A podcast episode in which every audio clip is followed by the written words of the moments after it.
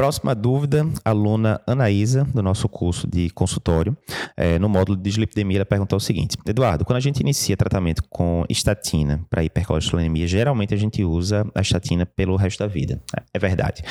Em relação ao fibrato, eu posso suspender a medicação quando os níveis de triglicerídeo normalizarem ou eu devo manter por toda a vida, assim como a estatina? Ótima dúvida, Naís. Então, vê. Primeiro, de fato, quando a gente começa a estatina para um paciente, a tendência é que a gente use ela indefinidamente, né? A não ser, óbvio, né? Se o paciente tiver algum efeito colateral proibitivo, alguma coisa do tipo, né?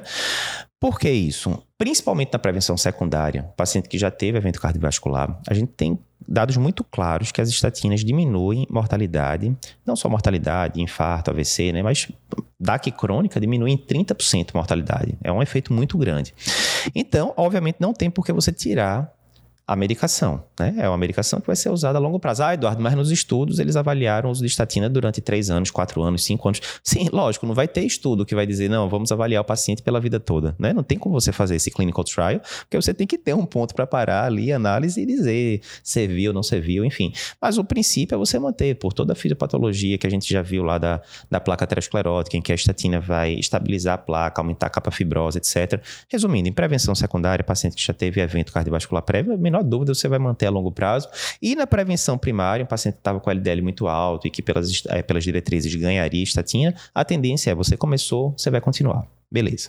Estatina reduz evento cardiovascular.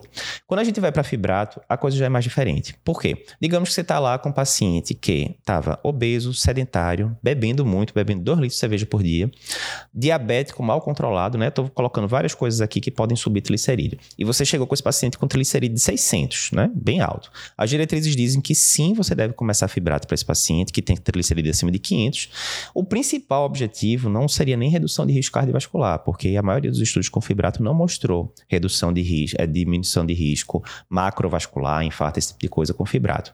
O principal aí seria prevenir, é, diminuir o risco de pancreatite, porque sim, triglicerídeos altos podem ser um trigger para pancreatite. Digamos, você chegou lá, aí você falou, seu Mário, seu Mário, vamos perder peso, vamos parar a bebida, vamos controlar melhor esse diabetes, eu vou entrar aqui com insulina e tal. E tudo bem, eu vou prescrever aqui, digamos, um ciprofibrato da vida, 100 miligramas por dia. Ok. Daqui a dois, três meses o paciente volta e aí realmente tá usando a insulina direitinho, perdeu 6, 7 quilos, tá fazendo atividade física, tá usando fibrato e digamos, o, o triglicerídeo foi para cento e pouco. E aí, Eduardo, vou ter que usar esse fibrato o resto da vida, lembrando que é um paciente, nesse caso hipotético, diabético, já usa insulina, metformina, ISGLT2, antipertensivo, já usa um bocado de remédio. Eu vou deixar esse fibrato o resto da vida, aí já é diferente o cenário. Primeiro, você tinha várias causas secundárias na jogada que só tratando elas, diminuindo o peso, controlando diabetes, etc., só isso já poderia jogar o triglicerídeo bem para baixo. Né? Bem para baixo mesmo. Já vi casos de paciente que tinha 800, 900 de triglicerídeo e com alterações de mudança de estilo de vida foi para 200, por exemplo. Isso não acontece com LDL. Você não vai pegar um paciente com 200 de LDL e com mudança de estilo de vida ele vai para 50. Não vai acontecer.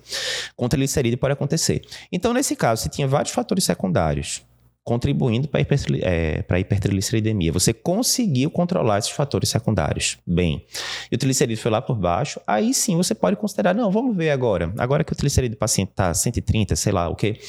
Vamos ver, vamos fazer um teste, vamos tirar esse fibrato e ver como é que fica. Aí tirou e o, é, o triglicerídeo subiu para 170, 180 o ideal. Não, o ideal seria abaixo de 150, né? Em jejum e tal.